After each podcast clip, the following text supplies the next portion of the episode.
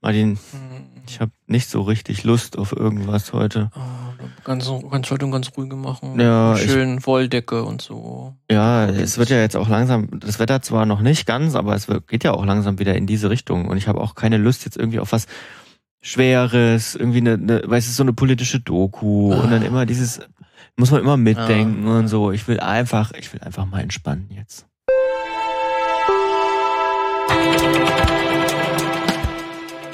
Hallo und herzlich willkommen So, jetzt, ihr seid eingeschlafen. zum Ähm, entspannten jetzt, Filmmagazin. Jetzt bitte wieder aufwachen. Ja. Ähm, wir sind das Filmmagazin. Wir sind wieder da. Ihr habt auf uns gewartet, hoffentlich. Aber ihr könnt es euch in dieser Folge ganz gemütlich Ja. machen. Das wird heute auf jeden Fall im Fokus stehen. Aber was auch im Fokus stehen wird, sind natürlich wir. Weil wir sind wichtig. Wow, Symp gleich sympathischer, gleich sympathischer Einstieg in äh, das Filmmagazin. Für, vor allem für Leute, die noch nicht hier waren bei Ja, uns. das riskiere ich einfach mal, dass Ja. es dann Leute vielleicht falsch einschätzen. Dann sag doch einfach mal, wer du bist, wen, Also- wen die Leute, damit die Leute wissen, wen sie falsch einschätzen Stimmt, stimmt, stimmt. Ich bin der Martin. Und ich bin der Lukas. Ich finde nicht, dass wir wichtig sind. Okay. Ähm, aber äh, Mhm. Wir machen trotzdem, wir sind, wir machen trotzdem einen Podcast. Wir, wir sind auch trotzdem wichtig genug, dass wir einen Podcast zusammen haben, was äh, zwei Dudes hier über irgendwas sprechen. Deswegen, das ist ja auch ein recht neues Der Konzept. Klasse, ja, genau. Der Klassiker. Oder Ähm, quasi Vorreiter. Vorreiter auf jeden Fall. Äh, tatsächlich, also es gibt ja schon ganz schön lange. ähm, deswegen finde ich auch, dass wir wichtig sind, aber ich verstehe auch, wenn nicht, ja. Egal, war jetzt, äh, wir reden heute, wir machen heute Cozy Time, habe ich Mhm. gehört. Also wir machen heute wirklich einfach mal einen ganz gechillten. Also wir äh, ruhen uns heute aus. Was jetzt nicht heißt, dass es nichts zu hören gibt. Gott sei Das wäre auch interessant gewesen. Einfach mal Aber wir, wir schweigen jetzt einfach zusammen. Das und sagen auch mal aushalten. und alle fünf Minuten sagt mal einmal jemand etwas, aber dann noch so Oder gähnt einfach mal so Oder in gähnt die, in die Kamera, beziehungsweise wenn wenn man nicht auf YouTube äh, schaut, dann eben äh, im Podcatcher der Wahl oder so. Wir sind ja überall vertreten. Ja. Also Das ihr seht ihr, könnt uns Deswegen, überall hören. Ihr seht, wir haben für diesen Podcast äh, wenig Ideen. Falls es ein bisschen ruhiger zu gehen. Wenn ihr selber Ideen habt, was, über, über was wir sprechen können, dann äh, schreibt uns sehr, sehr gerne äh, über Themen, äh, die euch irgendwie interessieren. Da könnt ihr uns vor allen Dingen über Instagram äh, erreichen. Da gibt es viele verschiedene Posts ähm, zu jeder Folge. Da könnt ihr auf jeden Fall euch drunter austoben, wenn ihr da irgendwelche Ideen habt. Aber ihr könnt uns auch sehr gerne schreiben per Mail. Äh, da gibt es auf unserer äh, Webseite filmmagazin.audio findet ihr auch unsere Kontaktmöglichkeiten. Ähm, besonders immer auch bei äh, solchen Oberthemen, wie wir heute auch wieder haben. Ja. Ähm, da eignet es sich immer sehr gut, wenn ihr selber auch Ideen habt, was wir total vergessen haben, Mhm. ähm, eigentlich zu benennen. Ähm, deswegen, oder da besonders auch, was eure Favorites sind. Ähm, deswegen, da erreicht uns auf jeden Fall auch. Ja. Äh, genug der Vorrede. Wir sind heute, ihr, ihr merkt es, wir sind heute irgendwie nicht so ganz auf der Höhe.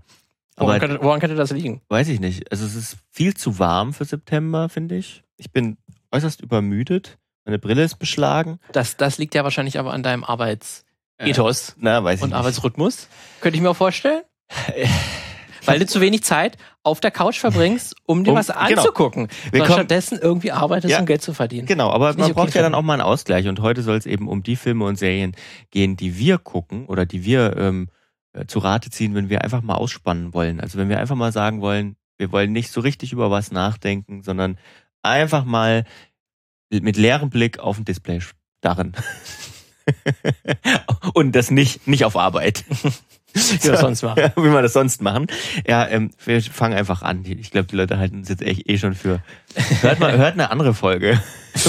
Hallo? Hört eine andere Folge. Wir, wir sind echt Das schwierig ich, jetzt- drauf heute. das finde ich jetzt frech. Egal, das- was ist denn deine erste? Hau mal raus, Cozy Ja, Time. Das Wie große, vertreibst du dir das die große Zeit? Problem ist tatsächlich, ich habe tatsächlich nicht so die eine äh, Entspannungs-Comfort-Food-Serie, Film, Ja, ähm, Abschaltding. Das haben ja auch viele, äh, die irgendwie total, äh, was ich auch verstehen kann, die stressigen Alltag Ja. haben oder ab und zu mal so eine Spikes haben und sich dann, ähm, was ja sehr beliebt ist, sind dann Reality-TV-Serien. Darüber, Ja. darüber hatte ich auch mal eine Folge gemacht, Ja. über speziell äh, die Streaming-Reality-TV-Serien. Die würden dann natürlich sehr gut hereinpassen, also sowas wie äh, Too Hot to Handle oder die zahlreichen Wettbewerbssendungen, wo sich dann irgendwie die besten Make-up-Artists äh, duellieren. Das ist auf jeden Fall, glaube ich, was sich sehr gut eignen würde, so zum Kopfabschalten. Aber für mich, Mhm. ich selber gucke mir das eigentlich ab und zu mal an, wenn das irgendjemand anderes guckt. Ähm, oder nur ganz, ganz selten, aber es ist selten so, wenn ich das Bedürfnis habe, irgendwas zum Abschalten, dann gucke ich mir sowas an. Da gibt es irgendwie jetzt nicht so direkt was ähm, für mich, wo ich sage, da kehre ich immer wieder hin zurück. Ähm, ich habe aber tatsächlich doch was, weil ich weiß nicht, wie das bei dir ist. Kannst du, ähm, Lukas, kannst du was essen, also zum Mittag oder zum Abend etwas essen und dabei nichts gucken? Also kannst du einfach dich nur auf das Essen konzentrieren. Ma machen wir eigentlich. Ja, nee, wir gucken eigentlich immer was, ja. Ja, so ist es bei mir auch. Das Ja, hat sich dann irgendwie ja, ja. Ähm, seit ähm, ich dann aus dem, als quasi seit dem Studium so entwickelt, wo man Mhm. früher noch mit den Eltern quasi am Ich Abendbrot wollte gerade sagen, eigentlich das gesessen- Gegenteil von dem, was unsere Eltern immer gepredigt haben, genau. bei dir wahrscheinlich auch, dass man zusammen am Abendbrotstisch Abendbrot isst. Genau. Oder läuft nichts. Und da läuft, das ist ja absolut katastrophal. Das kann ich auch gar nicht mehr. Ich habe das wirklich über zehn Jahre lang antrainiert, Ja. dass eigentlich immer irgendwas im Hin Hintergrund läuft. Deswegen ist das auf jeden Fall für mich Comfort Food. Sind da nämlich sich wirklich so 10 bis 30 Minuten Videos am liebsten, die dann halt perfekt Ja. in diesen Essensslot hereinpassen, sich anzuschauen, wo man dann schöne Beschäftigung hat, äh, damit man sich eben nicht nur mit dem Essen auseinandersetzen muss. Wäre schlimm. weil man, ah, das wäre ja wirklich schlimm. Und das ist für mich wirklich auch sowas zum Herunterkommen. Weil dann auch letztlich, wenn man meistens von der Arbeit kommt, dann ist es ja meistens auch die Zeit, wo man dann langsam anfängt, auch Abendbrot zu machen. Und dann braucht es auch irgendwas zum Gucken.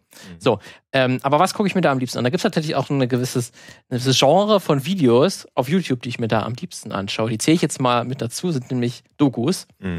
Ähm, am liebsten 10 bis 30 Minuten Dokus. Mhm. Ähm, und da gibt es besonders einen Kanal, den ich da ähm, sehr, sehr, sehr gerne schaue, ist nämlich Vox, äh, der englischsprachige ähm, Journalistenkanal, die quasi so New, Gaming, äh, New, New Journalism-Style machen, wo die Reporter auch häufig in den Videos zu sehen sind. Das ist, kann häufig auch schwierig werden. Es gibt Mhm. gerade ähm, sowohl im englischsprachigen als auch im deutschsprachigen, gerade auch im deutschsprachigen Bereich, wenn das Leute versuchen, ist das häufig auch cringe, ähm, wenn da sich so Reporter so in den Vordergrund stellen ähm, und dann eine Geschichte erzählen. Das kann sehr schnell wird das unnötig und man hätte das eigentlich deutlich kürzer und knapper in fünf Minuten erzählen können, einfach Mhm. die Geschichte.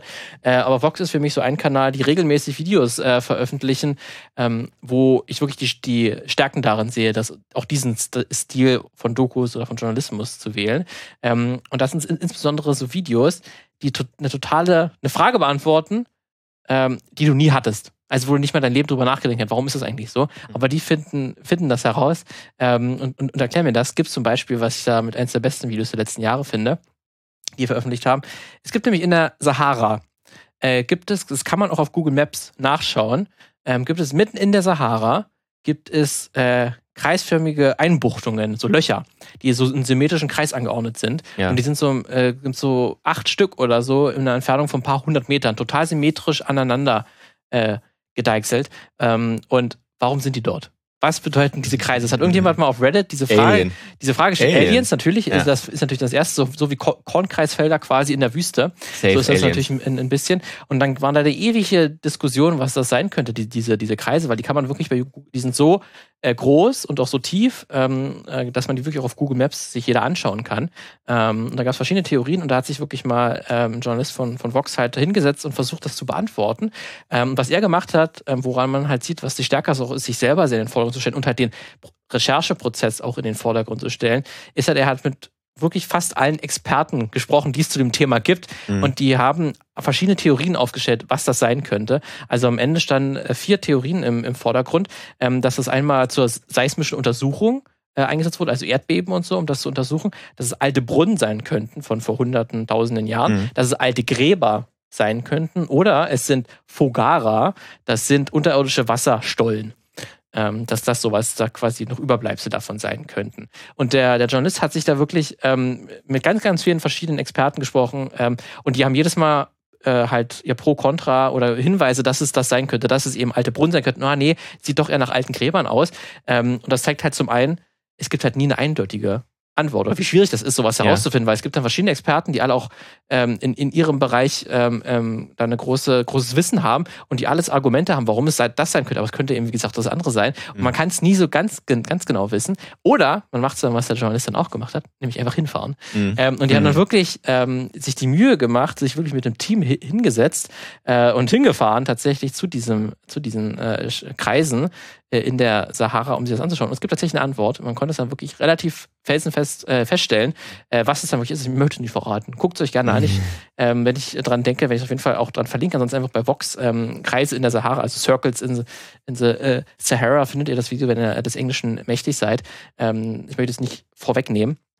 Ähm, aber ich finde das zum einen halt ein schön, erklärt das Video wunderbar, wie ähm, halt Wissenschaft auch funktioniert, weil bevor sie halt dorthin gefahren sind, halt erstmal mit Experten sprechen, was es sein könnte und in verschiedene Studien durchgelesen, ähm, und die, um die Wahrscheinlichkeiten halt runterzubrechen, um dann letztendlich dann auch ganz empirisch hinzufahren. Mhm. Ähm, und das hat auch einen schönen dramaturgischen äh, Bogen und das sind für, für mich wirklich Videos, ähm, die die mich wirklich, obwohl sie halt auch ein komplexes Thema erzählen mhm. und da steckt auch was dahinter, aber letztendlich, was die Antwort ist, warum diese Kreise dort sind, die erzählen auch etwas über die Sahara, über Afrika mhm. und auch über Europa. So viel kann ich ja, schon mal ja, vorwegnehmen. Die spielen eine gewisse Rolle, warum da diese Kreise sind.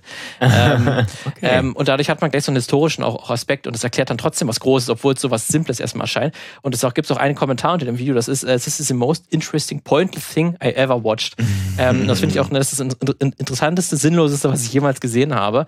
Ähm, und so die besten Videos von Vox, die machen das immer wieder. Zum Beispiel gibt es auch ein Video darüber, warum eigentlich ähm, das hier, diese Geste, also wenn stell dir vor, ich habe einen Mantel an und stecke hier meine Hand in die ja. Brust, Napoleon, ja. ist das so eine typische Napoleon-Pose. Ja. Warum eigentlich? Warum hat das Napoleon eigentlich gemacht? Ähm, das ist auch so ein Video, was sich damit äh, beschäftigt. Oder auch eins der ersten Kriegsfotos.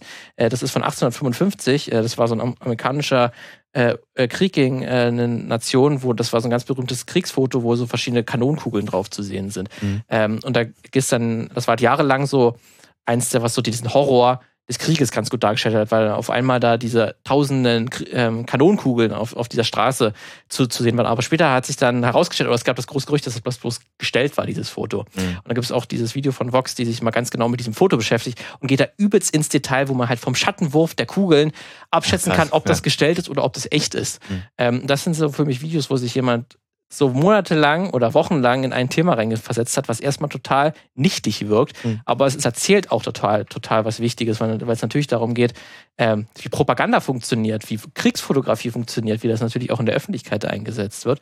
Und das erzählt, wenn über diese kleine, detailreiche Geschichte total was Großes. Und das sind für mich so die perfekten Snacks irgendwie für, für, für ähm, für so, ein, für so ein Essen und auch für so ein Comfort Food, was ich mir gerne wirklich äh, anschaue, um, um, irgendwie auch abzuschalten, obwohl es auch häufig ein bisschen ähm, komplexere Themen mal gerne sind. Aber gerade Vox schafft es für mich, das auch immer so Mainstream-mäßig aufzubearbeiten, mhm. dass ich daran auch total viel Spaß habe. Und das wäre für mich auch so totaler ähm, Leuchtturm, wie halt zum Beispiel öffentlich-rechtliche Rundfunk mal Videos gestalten könnte, weil da gibt es natürlich auch viel äh, New Journalism-Zeug, Dokus, aber die sind häufig so ein bisschen cringe halt, peinlich und häufig so, wo man merkt, man macht's, man stellt den Reporter eigentlich im Vordergrund, wenn man es machen muss, weil das irgendwie so aussehen muss, so eine Doku, aber wirklich was erzählen kann man damit nicht. Ähm, und wirklich einen Erkenntnisgewinn hat man dadurch nicht. Und da wäre für mich gerade Vox, die auch viel Datenjournalismus machen und auch mhm. Daten schön aufbereiten. Die haben natürlich auch ein großes Grafikteam hinter sich, die das schön aufbereiten können. Ähm, aber ehrlich gesagt, das wäre für mich auch was, wo der öffentlich-rechtliche Rundfunk sich mal mehr daran Beispiel nehmen könnte, gerade im Videoformat. Ich glaube, das wird ja versucht, ne, mit Wahlkollektiv und, und so Steuerung weiter. F und so. Und Steuerung F. Aber diese kommen ja die, die auch schon große Hits ge ge ja, gelandet haben. Aber ne? die kommen für mich meilenweit nicht an Vox heran, mhm. weil die auch mir dann immer auch zu langatmig erzählt sind. Ja, da gab es ja auch eine, eine große Studie zuletzt aus Mittweida, ja. Ähm, die so ein bisschen diese New Journalism-Formate so untersucht hat ähm, von Janis Brinkmann. Ich äh, auch sehr interessante Diskussion, die danach ähm, losgegangen ist. Ja vielleicht auch ja. äh, kleiner Transparenzhinweis, dass wir beide auch für den öffentlich-rechtlichen Rundfunk arbeiten. Aber glaube ich. Aber nicht im aber Videobereich? Ich wollte gerade sagen, nicht im Videobereich und, bisschen und, beide, nicht, beide nicht an der Produktion von solchen Dokus nee. beteiligt sind. Ähm, ja, ich finde das dann deswegen, das ist äh, gerade, also auch Vox macht halt auch viel zu Klimawandel, mhm. ähm, auch viel, wenn ihr über wie US-Politik und die US-Gesellschaft äh, funktioniert. Äh, und die müssen sich da wirklich absolut nichts äh, vorwerfen lassen, die sowohl halt so Datenjournalismus machen, von was Bestehendes, als auch wirklich wohin fahren, mit Leuten reden, äh, wirklich aufwendig. Äh, deswegen, die haben da echt einen richtig schönen äh, Mix und auch super breite Themen ähm, von halt solchen auch lockeren Themen zu euch Architektur auch. Warum gab es eigentlich mal, es gab mal, ich glaube, Stahlhäuser in den USA, so Stahlbungalow, also die aus dem aus Stahl gebaut wurden. Das gab es noch für so zehn Jahre lang so einen Trend das irgendwie in den 40er, 50er Jahren, das mal kurz so eine, weißt du, so eine lockeren, äh, bunten mhm. Themen, als auch dann total in, in die Tiefe, wenn irgendwie, äh, was irgendwie Joe Biden oder, oder Donald Trump gemacht haben oder Ron DeSantis in, in Florida ähm, oder Immigration, äh, Gefängnisse und so weiter, als auch solche tiefen Themen, aber halt auch so eine bunten. Und deswegen, die haben für mich ein totales, richtig schönes Potpourri und Sortiment und setzen aber halt auch, wie gesagt, viel, auch gerade viel Fokus auf den Klimawandel. Ähm, oder halt dann solche, was ich jetzt gerade beschrieben habe. Ähm, deswegen, das ist für mich auf jeden Fall so ein, so ein Leuchtturm, wo man sich auf jeden Fall, wo man viel auch davon von, von lernen kann, glaube ich, wenn man für sowas sich interessiert. Mhm. Ähm, cool. Ich würde ähm, auch gleich mal auf die gleiche, sowohl dieselbe Schausituation ähm, wie du äh, einsteigen und aber auch auf die gleiche äh, sag mal, auf Dokus auch. Denn auch das ist bei, ist bei uns tatsächlich oft Thema zum Essen. Ähm, man sucht was, was so 20 bis 30 Minuten lang ist, ähm, was dann auch abgeschlossen ist und wo man dann fertig ist mit Essen. Und was man auch angucken kann, wo man auch ab und zu mal halt auf den Teller gucken ja, muss. Genau. Weißt du, es darf und, jetzt nicht so äh, ja. visuell interessant ja. sein, dass man quasi alles sehen will. Oder irgendwas mit Untertiteln auch. Das geht zum Beispiel auch nicht. Auch schwierig, ja. Ähm, und deswegen äh, haben wir, nehmen wir auch Dokus und wir sind da tatsächlich sehr äh, unterwegs in den beiden Mediatheken, also ZDF und ARD-Mediathek, weil äh, da es durchaus viele gibt. Muss ich auch ehrlich sagen, ähm, Y-Kollektiv und Steuerung F meiden wir öfter mal. Ähm, ist aber vielleicht auch, vielleicht sind wir schon zu alt dazu, also als Zielgruppe, keine mhm. Ahnung. Ich glaube, eigentlich sind wir schon voll in der Zielgruppe noch drin. Ähm, weil die, also jetzt für die TikTok-Formate, da wären wir jetzt nicht mehr drin, aber für YouTube ja. müssten wir, eigentlich sollten wir noch drin sein mit Ende 20. Ja, aber es gibt, es gibt tolle, äh, tolle andere Formate, das findet ja, ja jeder. Wie gesagt, Transparenzhinweis auch ist ein kleiner Werbeblock, aber es gibt ja wirklich viel zu finden in den, ähm, in den öffentlich-rechtlichen Mediatheken, was toll ist. Und ich habe einfach mal so ein paar rausgesucht, ähm, wo wir oft wieder zu, hin zurückkommen, die auch so 30 Minuten lang sind. Ähm, so ein Dauerbrenner sind bei uns die ZDF-Reportagen, da kommt, glaube ich, eine pro Woche. Äh, die sind wirklich gut. Das ist ähm, so aufgebaut, dass da es geht um ein Thema. Ähm, zuletzt hatten sie so eine Dreierreihe gemacht, da ging es um eine Hauptschule in Köln Kalk oder Köln-Chorweiler, glaube ich, ähm, wo sie so eine Abschlussklasse, neunte Klasse, die dann sozusagen erweitert in die zehnte gehen sollte, begleitet haben, äh, verschiedene SchülerInnen und deren Probleme. Oft ist es aber auch so, dass es dann, da geht es mal um Hausbauen, da geht es mal um aktuelles Thema XY und dann werden verschiedene Beispiele aus äh, verschiedenen Teilen Deutschlands gezeigt. Ne? Also wenn es zum Beispiel um deutsche Häfen geht, dann hat man was ähm, an der Nordsee, dann hat man aber auch was an einem Elbehafen und dann hat man aber auch noch was an einem Hafen, an einem Seehafen oder irgendwas. Ne? Also die gucken sich immer so drei verschiedene Beispiele meistens in Deutschland aus ähm, und, und begleiten das. Und das aber, was ich sehr angenehm finde, ist so einen klassischen Doku-Stil. Ne? Es gibt, es gibt einen, ein, eine Off-Stimme und Leute werden porträtiert und aber meistens so, ich sage mal in Anführungsstrichen normale Themen. Also es geht wenig, weniger um Politik, die spielt natürlich auch eine Rolle. Ähm, aber es geht um Alltagsthemen. Ne? So, das finde ich immer ja. sehr gut. Wie stehst du da zu Imbiss-Dokus? Ähm, das auch, das, auch das machen sie ab und zu mal. Ne? Imbiss, Camping auch. Camping, auch, Camping ist auch. Ja, Imbiss und Camping sind, glaube ich, die beiden großen. Ja, ja absolut. ähm, auch Dauerbrenner. auf jeden Fall auch viele geschaut. Aber ich wollte auch noch ein Augen, Augenmerk auf sowas, äh, auf was, äh, was werfen, was mich sehr abholt. Äh, und zwar ähm, so ich sag mal, Retter-Dokus, würde ich fast sagen. Retter? Ähm, also Einsatzkräfte. Die Einsatzkräfte, genau. Äh, seit 2017 läuft vom WDR beispielsweise Feuer und Flamme, äh, wo die Feuerwehr, äh, die ersten zwei Staffeln, glaube ich, in, in Gelsenkirchen, ab dann jetzt bis Staffel 6 in die Feuerwehr Bochum und äh, habe ich jetzt gelesen, ab Staffel 8 äh, dann jetzt die Feuerwehr Duisburg begleitet wird. Ähm, und halt mit, mit GoPros und was weiß ich, die sind immer bei den Einsätzen dabei und zeigen halt den Alltag der Feuerwehrleute mit Off-Interviews dann oftmals und verschiedene Einsätze, wo es auch wirklich heiß hergeht. ähm, und das finde ich, kann ich, ist wirklich eine Riesenempfehlung. Also Feuer und Flamme ist ein, ist ein totaler Hit, äh, basiert wohl auf einem, äh, auf einem so belgischen Vorbild, Helden wann hier. Also ich nehme mal an, Helden von hier, auch wenn ich Belgisch jetzt nicht spreche. Ähm, auch so, also visuell sehr anstrengend mit dem Spannungsbogen erzählt und so weiter. Großeinsätze manchmal. Manche von denen hat, von manchen von denen hat man auch gehört, weil es wirklich große Einsätze waren. Ähm, und, da, und da gibt es jetzt einige davon, ne, die, die das nachgemacht haben oder die dann, die dann auf den Sprung, der MDR beispielsweise, hat auch so eine Doku gemacht, auch toll geworden, finde ich, wirklich ganz persönlich, ohne, ohne dass das, dass das mein Arbeitgeber ist oder so. Ähm, Bergwacht, Einsatz in der sächsischen Schweiz, gibt's auch schon zwei Staffeln, wo sie die äh, Bergwachtleute ähm, begleiten, wo man da nochmal, wo da nochmal dazu kommt, dass die alle ehrenamtlich arbeiten, was ich auch total crazy, die, die sind dann wirklich da tagelang auf der Hütte sozusagen und retten dort die Leute, die dann, die verunglücken im Berg, die Touris und was weiß ich noch wen, ähm, in ihrer Freizeit neben ihren normalen Jobs irgendwie, total krass.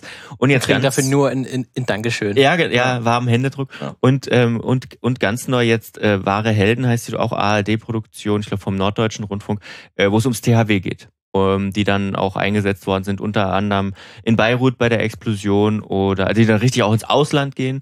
Ähm, da gibt es diese schnelle Einsatz, also so eine schnelle Einsatztruppe, die hat auch so ein Kürzel, äh, die dann sozusagen immer mit gepackten Taschen, also auch alles ehrenamtlich, ne, THW, ähm, 85.000 Leute, die nicht alle in dieser schnellen Einsatztruppe sind, aber die sozusagen da engagiert sind, ähm, und die dann immer eine gepackte Tasche mit Reisepass und allem und immer alle Impfungen aktuell halten und sowas, äh, dass die dann angerufen werden nachts und dann Erdbeben in der Türkei und in Syrien. Und dann kommt der Anruf nachts um drei, äh, yo, dein Flug geht morgen um zehn. Ähm, sag mal deinem Arbeitgeber Bescheid, du fliegst jetzt erstmal mit dem THW nach, nach äh, Syrien, weil äh, Erdbebenhilfe. Ja, ja, schon, das ist wirklich krass auch, ne? Und das sind dann auch wirklich die ähm, so Menschen, mit denen man wahrscheinlich so im Alltag wenig zu tun hat oder irgendwann, irgendwann diesen Berufszweig oder Hobby hm. ist es ja dann irgendwie auch ein bisschen. Oder halt Ehrenamt. Ja, das ist eine Mischung, ja, ja, ja genau. Ehrenamt, komisch, Hobby, ne? Berufung, ja. alles zusammen irgendwie. Also Riesenrespekt und das schaffen für mich diese Dokus auch. Klar gibt's da auch mal welche, die nicht so gut sind und welche, die sind besser. Ähm, aber das schaffen die für mich sehr gut wiederzugeben, muss ich ehrlich sagen. Und äh, habe ich Respekt davor. Und allein, es ist eigentlich einfach, wenn man es mal so sieht. Ne? Du schnallst den Leuten eine GoPro oder ein bisschen was Besseres um. Die ganze Zeit auf Recording ähm, hast noch zwei, drei Kameraleute mit dabei, die dann auch filmen und so. Und am Ende sichtest du wahrscheinlich, wahrscheinlich tonnenweise Material ja. und versuchst das irgendwie noch in einen Spannungsbogen zu bringen. Ähm, aber funktioniert. Funktioniert. Also es ist Reality-TV, kann man glaube ich so sagen. Mhm. Aber die gute Sorte. Ich meine, gut, ja, man könnte das, weil Reality TV natürlich noch ein bisschen mehr inszeniert ist, weil natürlich vorher dann ein bisschen auch, wenn sich die Charaktere dann streiten oder so oder äh, ja, inszeniert, nee, Sommerhaus also, der Stars. Ja, genau. Ich glaube, ich glaube, Reality TV, der, der Begriff Reality TV ist mittlerweile ein bisschen abgenutzt. Bisschen abgenutzt, ja. ja. Ist natürlich rein vom rein Wort her ist es das natürlich. Mhm. Ähm, aber ja, eigentlich Reality TV meinen wir eigentlich schon sowas wie wo Germany's Next Topmodel oder so, wo dann natürlich hinter den Kulissen nochmal viel ja. inszeniert ist und besprochen ist, damit ja. dann auch, damit so ich vor der Kamera So ist es, so ist das, so ist das natürlich Ho nicht, weil. Hoffentlich. Weil, nee, ist, also ich sag mal, so, so, so ein Wohnhausbrand in Bochum, weiß ich jetzt nicht genau, ob man das vorher inszenieren kann. Ähm, in der Form. Ja, das ist so mein, sind so meine Dokus, die, ähm, die, die, die, die, die wir öfter zum Essen schauen. Sehr empfehlen. Gut, dann möchte ich aber auch noch über auch fiktionale ja. Stoffe sprechen, weil wir sind ja auch noch immer noch ein Filmpodcast und, ja. und auch Serien ein bisschen mit. Ähm, deswegen, ich könnte tatsächlich, also ich habe ja schon gesagt, es gibt bei mir nicht so wirklich den, äh, die, die ähm, Filme, Serien, die ich dann immer gucke, irgendwie um runterzufahren. Äh, irgendwie ist es dann häufig, dass ich dann vielleicht dann eher Videospiele spiele, mhm. glaube ich, runterzufahren. Das ist dann, glaube ich, eher wirklich, wo ich dann wirklich, weil ich wirklich sage, ich muss wirklich abschalten will gar nicht so über was, was nachdenken. Ja. Äh, aber man muss natürlich dann auch sagen, welche Videospiele. Ähm, das ist ja auch nicht dann einfach generell so. Ähm, aber es gibt natürlich dann so äh, gewisse Klassiker, ähm, ich glaube, über die hatten wir auch schon mal gesprochen, so, so Ritualfilme, mhm. ähm, die man sich anschaut, wenn irgendwas ansteht, zum Beispiel die klassischen Weihnachtsfilme. Ja, ja. Da wäre zum Beispiel, ja, über den hatte ich ja, glaube ich, schon mal gesprochen, weil das bei mir in der Familie so ein großes Ding ist, Schöne Bescherung, ähm, den wir uns dann immer angeschaut haben. Der ist für mich auch so ein bisschen ein Abschaltfilm, äh, halt eine Co-Komödie von 1989.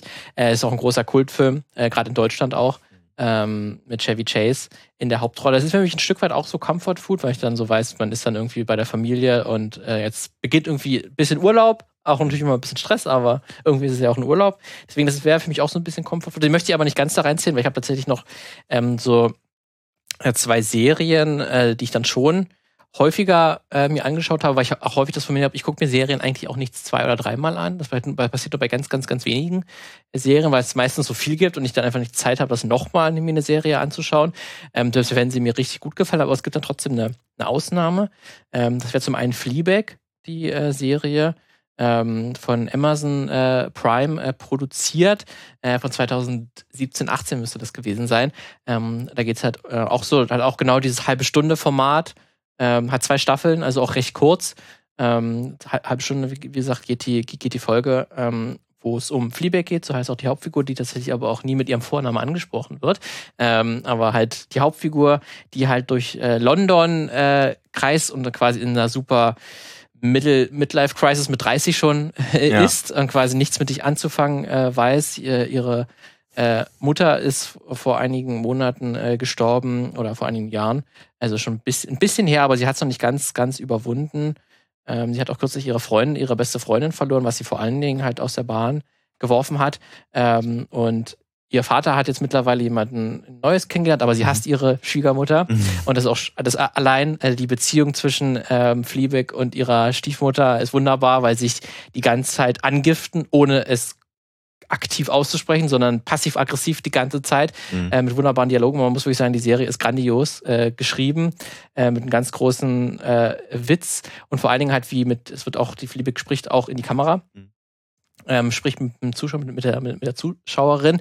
Ähm, und das wird hier nochmal anders eingesetzt, als man es bisher kennt, weil es mittlerweile ist auch ein bisschen ein Klischee, so in die Kamera zu sprechen. Ja. Das ist auch so ein äh, inszenatorisches Mittel, das ist so ein bisschen ausgekaut, aber Spä spätestens seit House of Cards. Spätestens House of Cards, genau, aber wer zumindest nochmal das so ein altes Mittel mit einem kleinen Twist gesehen haben äh, möchte, der guckt sich auf jeden Fall Fleabag an, ähm, weil die das halt auch in der Story verarbeiten, weil das ist für äh, Fleabag hat das einen Grund, warum sie mit einem Zuschauer spricht. Und das wird auch aufgearbeitet in der Serie und hat auch einen Charakterentwicklungsmoment, wo das eingesetzt wird. Das finde ich vor allen Dingen einen cleveren äh, Aspekt. Ich dachte, ich finde es wahnsinnig äh, witzig und, und schnell geschrieben und auch so, dass ich teilweise verärgert bin, wie gut das geschrieben ist. Ich denke, wie kommt da jemand so drauf? Wie kann man so viele gute Gags, so viele kluge Einfälle über die Gesellschaft ähm, dort einbinden mit super spannenden äh, Charakteren. Also Fleabag lernt dann zum Beispiel einen Priester kennen, das ist der, der im Internet als Hot Priest äh, bekannt ist, ähm, der halt natürlich ein Gelübnis abgelegt hat äh, oder halt äh, eigentlich sich der Kirche natürlich äh, mit der Kirche vermählt ist und natürlich keine Beziehung zulassen kann, er aber sich aber trotzdem zu Fleabag hin, hingezogen fühlt. Ähm, wie gesagt, es gibt diese Stiefmutter, die halt eigentlich absolut bösartig Mhm. ist, aber halt auf so eine nette Art, Art und Weise. Es gibt den Vater von, von, von Fleabag. Auf eine nette Art und Weise bösartig. Ja, genau, so könnte man es eigentlich. Also, also nach oberflächlich Ja. ist sie gut. Aber Ja, natürlich ach so, dann so mhm. ab der zweiten Ebene wird sie dann bösartig. Mhm. Ähm, der Vater, der total lethargisch äh, reagiert. Es gibt von, von ihrer Schwester der Mann, der ist ein absolutes e Ekelpaket, ähm, der aber total hilflos ist. Also der braucht seine Frau, ansonsten ist er nicht lebensfähig. Ja. Ähm, und der auch diese Bösartigkeit ähm, halt durch diese durch dieses Comedy-Format kommt das irgendwie sehr schön äh, rüber, wie, wie der Typ eigentlich abs absolut fertig ist mit den Nerven und absolut Ja. eigentlich auch wirklich nicht, nicht lebensfähig ist. Ähm, wie gesagt, es ist wirklich eine, eine tolle Serie, die ich mir auch jetzt auch schon dreimal jetzt, glaube ich, an, angeschaut habe. Mhm. Ähm, und das ist wirklich ganz, ganz selten, dass ich mir auch das immer noch lustig finde, äh, weil ich mit dem Humor total etwas anfangen kann. Deswegen, das wäre Fleabag für mich auf jeden Fall auch so eine Serie. Und wie gesagt, mit zwei Staffeln ist sie auch recht kurz. Die hat man irgendwie auch, kann man auch an einem Tag sich durchschauen, weil das sind dann irgendwie, glaube ich, sechs Stunden oder so oder sechs, acht Mhm. Stunden nur insgesamt, die zwei Staffeln.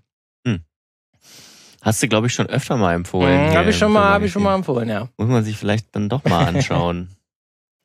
Das ist auch so, wenn, da kannst du dir eine Folge von angucken und wenn du merkst, das ist dein Humor, dann guckst du weiter und wenn nicht, dann nicht. Also das ist auch Ja. wirklich, die zeigt ab der ersten, ersten Folge, ersten Szene, was sie ist. Ja. Äh, wenn dir das gefällt und dann nicht. Okay. Ähm, ich habe äh, tatsächlich, äh, weil das bei mir nämlich funktioniert, was du, was du gesagt hast, du nicht so gut ähm, hast, nämlich äh, ein, ein, ein Ding sozusagen, was ich immer habe, wenn er konsumiere, wenn ich irgendwie so Content suche, äh, den man mal nebenbei gucken kann, wenn es irgendwie eine weiß ich nicht, besonders stressige Woche ist und man einfach zum Abschalten mal was gucken will oder so, dann äh, zieht es mich immer wieder zum Krimi hin. Und ähm, da ich ähm, da ich auch über äh, über über fiktionales sprechen möchte und wir auch schon mal eine Folge über True Crime gemacht haben, weil True Crime gucke ich auch ganz gerne, äh, aber wie gesagt, wie gesagt, haben wir da schon eine Folge zu gemacht, die ihr euch gerne anhören könnt, was auch problematisch ist an an True Crime und warum wir das trotzdem gerne schauen. Äh, möchte ich heute mal über äh, den klassischen Krimi gucken, äh, äh, klassischen Krimi sprechen und da tatsächlich eher über ähm, ich finde tatsächlich deutsche Krimis ähm, gar nicht so gar nicht so interessant. Also ich ähm, gucke gerne mal einen Tatort, so, ne? aber nicht regelmäßig, sondern einfach, also natürlich, wenn es ein Dresdner Tatort ist, weil irgendwie Muss man ja. muss man ja, ist ja, ist man ja gesetzlich dazu verpflichtet, Ja. wenn man in dem Ort wohnt, in dem ein Tatort gedreht wurde. Und man muss sagen, die Dresdner Tatorte sind inzwischen sehr gut, ähm, finde ich persönlich. Ähm, aber ich will eigentlich gerne über Krimiserien aus anderen Ländern sprechen, denn äh, die holen mich oftmals ein bisschen mehr ab als unsere Skandinavien. hausgemachten. Skandinavien spielt auch eine Rolle. Also ich ja. habe, ähm, ich hätte zum Beispiel äh, natürlich Kommissar Wallander zu bieten, vor allem äh, den Kommissar Wallander von der von Kenneth Branagh gespielt wird, ist toll. Äh, hat glaube ich sechs oder acht Folgen oder so gespielt. Dann hat Netflix ja Young Wallander gemacht, ist auch eine Serie, die, wo ich gedacht habe, oh, uh, zu Wallander so ein so ein, so, so, so, so ein Prequel, weiß ich jetzt nicht genau, hat aber für mich auch ganz gut funktioniert. Ähm, The, Chestnut Man ist auch so ein ganz bekannter Fall, also der, der Kastanienmann ist, glaube ich, basiert auch auf einer wahren, ähm, auf einer wahren Kri- Kriminalgeschichte, ähm, ist, glaube ich, aus Dänemark. Ähm, aber ich habe äh, eine andere entdeckt, die, ich- die ich nämlich gerade schaue. Äh, und die hat, die, die kommt noch, die ist noch ein Stück nördlicher. Und zwar kommt die aus Island. Und so viele Serien aus Island ähm, sind mir nicht eingefallen. Äh, und zwar heißt diese Serie äh, The Valhalla Murders. Äh, ja, gut. Es ist ein relativ Valhalla und Island. ja. Standardtitel. Mhm. Äh, es geht um ein Kinderheim, das Valhalla heißt. Äh, deswegen, aber der eigentliche Titel ist Brot. Mhm. Brot. Heißt aber wohl auf, heißt aber auf Isländisch offenbar Verstoß. Also, Ach so, das also heißt, das also nicht Brot auf Deutsch, sondern Brot. aber auch so geschrieben? Ja. Schön, schön, schön. Also, äh, ich, ich, ich erspare es euch auch wirklich die äh, SchauspielerInnen ähm, vorzulesen, weil ich kann nicht. Allein, ich ja, zeige das, haben echt crazy ich zeige Namen, das ja. dir jetzt mal ähm, und, und vielleicht sieht man das sogar ein bisschen bei, bei YouTube, aber wahrscheinlich ist es zu Äh, Aber hell. Nina, Nina Dock ist zumindest die es, Hauptdarstellerin. man sieht Ihr Nachnamen das würde ich jetzt auch nicht probieren. Philippis Dottir. oder so. Man sieht auf jeden Fall, wie lang diese Namen sind im Vergleich zu deutschen Namen. Weil die Ähm, halt irgendwie, ne, das ist irgendwie am Ende gibt es immer so einen Zusatz, wenn sie halt die Tochter. Dottir irgendwie, Dottir genau, Tochter, Tochter Tochter, und Son, Son natürlich als Sohn und Ja. so. Ähm, aber ja, ähm, ist eine ganz nette, also es ist nichts Besonderes, aber darum geht's ja auch gar nicht, sondern es geht ja ums Abschalten in dieser Folge. Ähm, und ähm, ist einfach ein nett, netter, gut erzählter Krimi, wo es um eine Kommissarin geht, ähm, die hat ähm, ein, die mit einem Fall konfrontiert wird, wo ältere Menschen wirklich brutal ermordet werden und die Spuren führen, mehr verrate ich nicht, spür, fuhr, führen zu einem Kinderheim. Es gab da wohl eine dunkle Vorgeschichte in Island, wo es Kinderheime gab, die nicht so, hat wahrscheinlich jedes Land so. Ähm, und da führen die Spuren hin, aber der Fall ist natürlich nur Vehikel, es sind unterschiedliche andere Sachen, die dann diskutiert werden. Ihr Sohn äh, bekommt Probleme in der Schule, ähm, worum sie sich kümmern muss. Sie selbst wird übergangen bei einer Beförderung. Ähm, darum soll es auch gehen. In der, in der Serie dann ist sie, lebt sie in weil sie zu viel arbeitet. Und äh, sie bekommt an die Seite gestellt einen Kollegen, der, der auch aus Island kommt, aber dann lange Zeit, glaube ich, in, äh, in Norwegen, glaube ich, gelebt hat. Ähm, und äh, wo man dann auch so merkt, wo auch kurz erwähnt wird, zum Beispiel Island hat wohl keine Pathologie.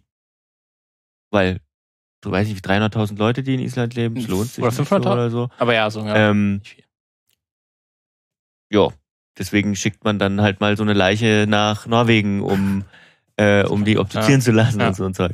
Ähm, also das ist sehr spannend und äh, das finde ich an diesen, diesen, sag ich mal, nördlicheren Krimis auch, ähm, die, die, die schaffen das irgendwie, finde ich aus meiner Sicht eine ganz persönliche Meinung, besser, diese so größere gesellschaftliche Themen einzuweben in die Krimis, als das bei uns der Fall ist. Ich finde, das wirkt bei uns oftmals konstruiert. Wobei man sagen muss, vielleicht ist es bei denen ja genauso, nur uns erreichen halt nur die Guten.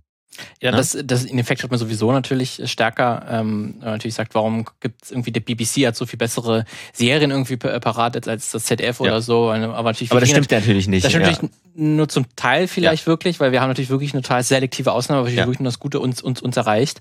Ähm, da würde ich auch sagen, würdest du aber auch sagen, dass dann auch gerade bei sowas Norwegischen, weil gerade sowas, ne, es gibt irgendwie keine pa Pathologie, weil es äh, zu wenig Menschen sind, dass auch so ein bisschen man das auch deswegen guckt, weil es so eine bisschen eine andere Welt ist. Die ist natürlich, die ist natürlich schon ein bisschen, die sieht aus ein bisschen wie unsere. Mhm. Äh, man erkennt irgendwie was wieder, aber trotzdem gibt es ganz viele Aspekte, wo man sagt, das ist irgendwie Mehr, mehr, mehr Schnee, es ist kälter, die Leute haben immer dicke Jacken an. Ja. Das ist, natürlich ist das für viele auch äh, so eine Art Sehnsuchtsort. Jetzt für mich nicht unbedingt. Ähm, ich war allerdings auch noch nie, ähm, nie nördlicher als die Ostsee, glaube ich. Aber ähm, ja, ich, ich glaube, das spielt auch eine Rolle. Auch diese Bild, diese Bilder, ne, dieses bläulichere, was mit dem immer gearbeitet wird und so. Das ist schon, ähm, ist schon cool zu sehen. Ähm, ich habe auch noch ein anderes Beispiel ähm, dabei und zwar auch wieder ein anderes Land, weil du BBC sagtest, passt das ganz gut. Äh, einfach als Beispiel für eine Krimiserie, die aus einem anderen Land kommt, äh, aus dem Vereinigten Königreich und zwar Slow Horses auf Apple TV Plus. Ähm, in der Hauptrolle mit äh, Gary Oldman, der Jackson Lamb spielt, einen Jackson Lamb. er einen, in einer, das ist wirklich eine seiner schlimmsten Rollen, weil, äh, also die Slow Horses sind sozusagen eine äh, spezielle Einheit des MI5 und zwar die Leute, die nicht so wirklich viel können. Oder denen gesagt wird, die nicht so viel können. Die Okay. Slow Horses. Und die sind in so einem, also es ist auch total übertrieben, die, die leben, äh, die äh, sind nicht im, im Hauptsitz, sondern die sind so verbannt dann in irgendeine so Hinterhofgasse in so einer richtigen ekligen Kaschemme. Und Jackson Lamb ist wirklich die ekligste Rolle, die, die Gary Oldman, finde ich, fa fast jemals gespielt hat. Ne? Und er viele ist- eklige Rollen ja, gespielt. er ist sehr schmierig, ähm, sehr eklig, er furzt viel, er rülpst Hm. viel, er raucht viel, er isst richtig eklig. Also wirklich schon so weit, dass es schon fast Slapstick wird. Ähm, Und äh, seine Leute sind halt auch nicht so die Creme de la Creme. Und trotzdem äh, haben sie alle irgendwas Herzliches. Und das ist natürlich im besten Sinne britischer Humor, diese ganze Serie. Aber es ist eine Comedy-Serie. Das ist ein Krimi. Es ist schon eine, ist schon Krimi- okay. es ist- Aber mit so eine einem- Spi Spionageserie, die aber natürlich sehr komödiantisch da. Mit einem Augenzwinkern. Mit, ja, total. Natürlich, logischerweise. Also die lohnt sich auch sehr zu gucken. Ich bin gerade mitten in der zweiten Staffel. Äh, ich fand die erste sehr gut. Ja, kann man sich auf jeden Fall anschauen. Ähm, sieht natürlich auch toll aus, so vom, vom Bild her. Das sind wir aber von Apple TV Plus natürlich gewöhnt. Okay, sehr schön. Dann hätte ich noch so einen Halbfilm drinne. Halbfilm. Ah, es ist, wie gesagt, ich habe, ich kann es nochmal wiederholen, dass ich nicht ganz so klassisch habe. Ähm, aber es gibt für mich trotzdem, wenn ich so ein bisschen trotzdem nach einem schweren Tag irgendwie mir was angucken will, dann gehe ich meistens meine Watchlist durch, auch an Filmen. Ja. Was habe ich, wollte ich mir schon lange angucken. Ähm, manchmal kommt dann doch noch mal eine Perle hervor. Manchmal hat man sich gesagt, ach, jetzt, ich weiß, warum ich mir den nicht angucken wollte. Ähm, aber da, ich habe manchmal dann trotzdem so gerade Bock auf Historienschinken. Aha. Das ist für mich auch so ein bisschen Comfort. Okay. Ähm, irgendwie so Sets, die irgendwie schon mindestens was darstellen sollen, was älter ist als 600 Jahre. Das finde ich schon geil. Irgendwie. Weiß nicht, fühle ich mich da so ein bisschen wohl. Und da habe ich auch letztens was gesehen, den, und den möchte ich jetzt mal nennen, auch wenn ich den, den zum ersten Mal tatsächlich äh, gesehen habe, aber etwas nachgeholt habe. Ähm, und der jetzt auch nicht wirklich Comfort Food ist, aber es ist passend, es ist eigentlich auch ein Krimi. Mhm. Äh, man könnte sagen, es ist Sherlock Holmes im Kloster. Und da weißt du doch Name bestimmt. der Rose. Name der Rose. Wirklich? Ja, habe ich Okay. jetzt zum ersten Mal gesehen. Mit Sean Connery. Mit Sean Connery. ja.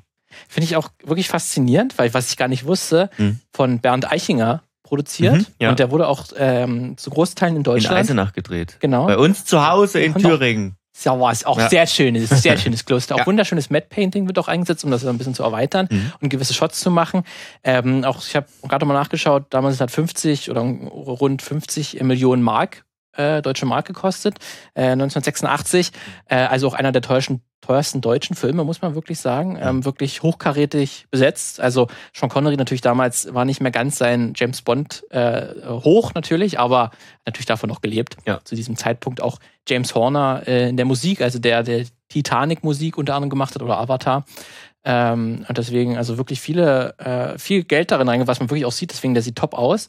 Also ich finde auch gerade hier Jean-Jacques Arnaud hat ja den Film in, inszeniert, der hat irgendwie auch dann danach gesehen, äh, wo er das Buch gelesen hat von Umberto Eco, ähm, worauf das Ganze basiert, hat er gesagt, ich bin der Einzige, der, der das verfilmen sollte.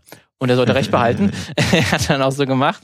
Ähm, und es sieht wirklich ganz, ganz großartig aus, dieses Kloster, ähm, wo dann halt eine Mordserie um sich geht, weil verschiedene Mönche sterben und natürlich unser Hauptcharakter, gespielt von Sean Connery, äh, William von Baskerville, der dann quasi als ähm, Sherlock Holmes äh, Charakter äh, natürlich feststellt, äh, wer das hier gewesen sein könnte und da sich äh, die Beweise mal durchgeht. Und auch gerade, weil ich, ähm, ich habe es mir auch deswegen auch angeschaut, weil es tatsächlich auch ein Videospiel dazu gibt, äh, mehr oder weniger dazu gibt. Es ist nicht offizielle Name, Name der Rose äh, Verspielisierung, aber da basiert es sehr stark darauf. Pentiment, äh, da ist nämlich der Game Director von dem Spiel, Josh Sawyer, ist ein ganz, ganz großer Fan von äh, Name der Rose und wollte schon immer mal ein Videospiel machen, was das so ein bisschen dem nacheifert. Und das hat er auch wirklich dann geschafft, ähm, wo man im Prinzip auch eine, einer Mordserie im Kloster nachgeht. Mhm. Ähm, und ich war da sowieso dann ein bisschen im Thema drin, auch wenn, äh, also Pentiment spielt im 15. Jahrhundert, also äh, Martin Luther ist da spielt eine ganz, ganz große Rolle. Das müsste ja 15. Jahrhundert sein, oder? Wenn ich 14 noch was? 1460, 70? Mhm. So Irgend Re. Reformation. Äh, Name der Rose ist noch 100 Jahre früher, also so 14. Äh, Jahrhundert. Deswegen das spielt keine wirkliche so groß. Also jetzt die Reformation ist nicht so präsent, aber es spielt natürlich trotzdem. Ähm, äh, also Umberto Eco hat ja, wer, wer sich mit dem Buch auskennt, das ist ja ein sehr, da könnte man stundenlang drüber philosophieren, um was Ja. in dem in dem Buch geht ähm, und auch wie dort mit verschiedenen Medien gear gearbeitet wird und was überhaupt ähm, wie er halt auch trickst mit verschiedenen äh, Mitteln und wie dann halt auch Aristoteles spielt ja auch eine gew- gewisse Art und Rolle und äh, liter literarische Werke, was die für, ein, für eine Macht haben, auch die Macht von Büchern, ist ja auch ganz, ganz äh, groß in, in, in dem Film präsentiert. Deswegen auch super spannendes Thema, wie das umgesetzt ist. Und dann alleine halt auch ein super äh, umgesetzter Mordfall, ähm, wo man halt viel mitraten kann. Wie gesagt, sieht großartig aus vom, vom Set-Design her. Deswegen ich hatte da sehr, sehr viel Spaß und das ist dann gerade, das ist für mich auch dann so perfektes Comfort-Food, wenn ich das so lange mir schon in der Watchliste hatte, gesagt habe, und ich habe auf an sich aufs Grundthema so Bock und dann ist er auch wirklich gut. Dann ist das für mich auch so eine Erfüllung. Aber das passiert relativ selten, weil es dann, weil es dann wirklich so einschlägt, aber wenn es ist, ist es umso schöner. Deswegen hast du mal Name der Rose schon gesehen oder ist es ganz, ganz lange her? Her. Nee, habe ich tatsächlich noch nicht gesehen. Und äh, ich muss mich auch ko- korrigieren. Ich habe ähm, ich hab dann überlegt, na Moment mal, 86, wie, kann, wie soll denn der in Eisenach gedreht worden sein? Da war ja DDR, Stimmt. die wir ja nicht in der DDR gedreht haben. Äh, ich habe das verwechselt mit dem Luther-Film von 2003, Ah. der ja auch eine große, äh, teure Produktion war. Der ist natürlich in Wittenberg gedreht worden. Äh, in Wittenberg, in, in Wittenberg sicherlich auch, aber in, äh, in Eisenach gedreht worden.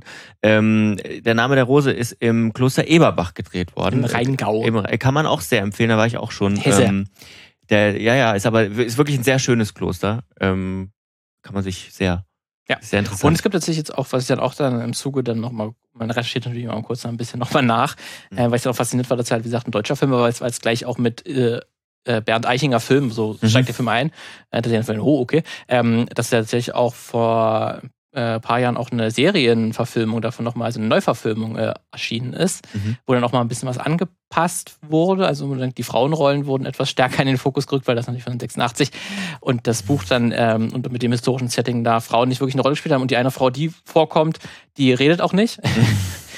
Ist auch, ist auch eingebaut im, im Film, warum, wieso, weshalb, aber ja, das hat natürlich dann die Serien aber Neuverfilmung noch mal ein bisschen aktualisiert. Da gab es auch Diskussionen natürlich darum, wie sinnvoll das ist. Mhm. Ähm, fand ich auch ganz, ganz spannend.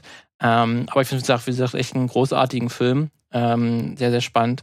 Und deswegen auf jeden Fall, falls ihr den noch nicht gesehen habt, aber wie gesagt, ist eigentlich ein großer Klassiker, deswegen den kennt man auf jeden Fall vom Namen her. Was ich auch ganz finde, weil ich habe mir auch immer dann die ganze Zeit im Film gewartet, was ist denn jetzt der, also der Name der Rose? Wann spielt denn mal eine Rose im, im Film eine Rolle? Aber das, tatsächlich, das kommt gar nicht. Ja, ja. Also Umberto Eco hat das auch irgendwie so ein bisschen random sich rausgesucht und wollte den Leser, die Leserin noch aktiv verwirren, was denn das überhaupt sein soll. Und deswegen habe ich das auch im Film die ganze Zeit gefragt, wann kommt denn jetzt die Rose? Und kommt gar nicht. Tja, enttäuschte Erwartungshaltung. Ja. Ja, ich wäre durch soweit. Ich wäre auch durch. Naja, dann haben wir doch ein paar Corsi-Tipps gegeben, äh, was ihr so hören könnt. Ja. Oder Aber muss hören, sagen, schauen könnt. Also Name der Rose, der ist auch ab, der ist ja ab 16 freigegeben, genau. Also der ist auch durchaus ein bisschen, bisschen blutig. Äh, Deswegen ist es immer so bei Comfort Food, aber wir haben jetzt auch Krimis äh, gehabt, deswegen ist es auch ganz na- faszinierend. ja, du, die Ne, sind aber auch das aber ist, 16 gewesen, Ja, die ja. ich hier genannt habe. Ja, ja, deswegen ist auch ganz faszinierend, dass man dann sich sowas raussucht, was eigentlich so eine Huch. Huchler, ähm, was so eine ähm, äh, äh, ja eigentlich so auch schwere Themen irgendwie haben, so Mord, ne? Mhm. Ähm, aber dass das dann irgendwie auch gut passt irgendwie zu einem Kampf, Comfortabend, zu einem Couchabend. Das stimmt. Haben wir noch Neuigkeiten? Gibt's noch was? Mir wäre jetzt irgendwie nichts untergekommen. Ist auch, glaube ich, nix. Ah, wir haben natürlich jetzt vorher nicht nachgeschaut. Wir sind äh, schlecht vorbereitet, Lukas. Es gibt, Ähm, es gab nichts es gab, Neues. es gibt, es gibt Und wenn, da- dann reichen wir Also es gab eigentlich schon äh, viel. Tatsächlich jetzt, wo du das sagst, viel eingefallen, aber das wäre jetzt auch ein großes Thema. Ich weiß nicht, ob du das mit äh, äh, Mila Kunis und ähm, ihrem Ehemann, der auch Ashton Kutscher mitbekommen hast. Weil von ähm, die wilden 70er, da Ja. haben diese sind ja haben beide mitgespielt. Äh, so eine Serie, so eine Sitcom. So, Ja. die hatten wir jetzt gar nicht zum Beispiel, weil das ist bestimmt für viele auch ein Comfort Food Sitcom. Ähm, aber da haben die beiden ja sind sie so mit groß geworden und da gab es jetzt einen Schauspieler, äh, der, der diese Serie mitgespielt hat, der wurde wegen Vergewaltigung angeklagt Mhm. und dann auch verurteilt. Mhm. Ähm, und da haben die, bevor das Urteil irgendwie gesprochen wurde, ähm, haben die nochmal einen öffentlichen Brief äh, veröffentlicht, wo sie ihn unterstützt haben, den Vergewaltiger, den jetzt verurteilten Vergewaltiger, dass er doch eigentlich ein cooler Typ sei und so. Äh, und das haben sie natürlich sich jetzt wieder zurückgezogen, was natürlich einen großen Aufschrei, großen Shitstorm Oh. gab, wie so Leute den Hey. unterstützen können. Äh, und dann gab es ein großes Entschuldigungsvideo natürlich. Äh, und es gab jetzt auch Drew Barrymore, die hat auch ein Entschuldigungsvideo veröffentlicht, weil äh, sie irgendwie mit, die hat ja irgendwie auch so eine, so eine äh, Reality-TV-Serie, Show, äh, und das wollte sie jetzt mitten im Streik, äh, im großen Hol- Hollywood-Streik, Streik wollte die da wieder, dass, äh, dass es an den Start geht und wieder was veröffentlichen, aber dann halt gab es auch einen großen Sh Sh Shitstorm, weil sie auch, warum sie da den Streik brechen möchte. Ja. Und dann hat sie sich auch wieder entschuldigt und gesagt, ah, will ich jetzt doch nicht machen, eine weitere Folge produzieren. Ähm, sie wollte da irgendwie sich irgendwie um die um die Gewerkschaften drumherum, dass irgendwie, dass ihre Serie oder ähm, Show dort weitergeht. Und da Okay. gab es dann auch so ein Entschuldigungsvideo von Drew Barrymore. Deswegen war die große Woche der Entschuldigungsvideos. aber das sind jetzt zwei recht große Themen, wo man irgendwie auch lange drüber sprechen könnte. Aber auch, ja. Ja. Hollywood-Stars sind, es gibt viele, die sehr, sehr komisch sind und auch Mhm. wahrscheinlich schlechte Menschen. Den Kulissen, gerade bei Mila Kunis und Ashton Kutscher frage ich mich, what the fuck, was geht da bei euch ab? Mhm. Ähm, aber gut. Hm. Das waren nur zwei Themen. Interessant. Ja, Mhm. okay, das gab's also sonst noch. Gut, damit sind wir am Ende für diese Woche und wir hören uns nächste Woche wieder, sehen uns nächste Woche wieder, wenn ihr bei YouTube einschaltet und bis dahin schreibt uns doch eure Themenideen und wir machen jetzt hier das Licht aus. Und dann, äh, Boah, sieht schon cool aus, oder? wir haben nämlich jetzt wirklich Video. das Licht ausgemacht. Sieht Oh. schon, äh, es geht schon. Na dann, bis ähm, nächste Woche. Tschüss. Ciao.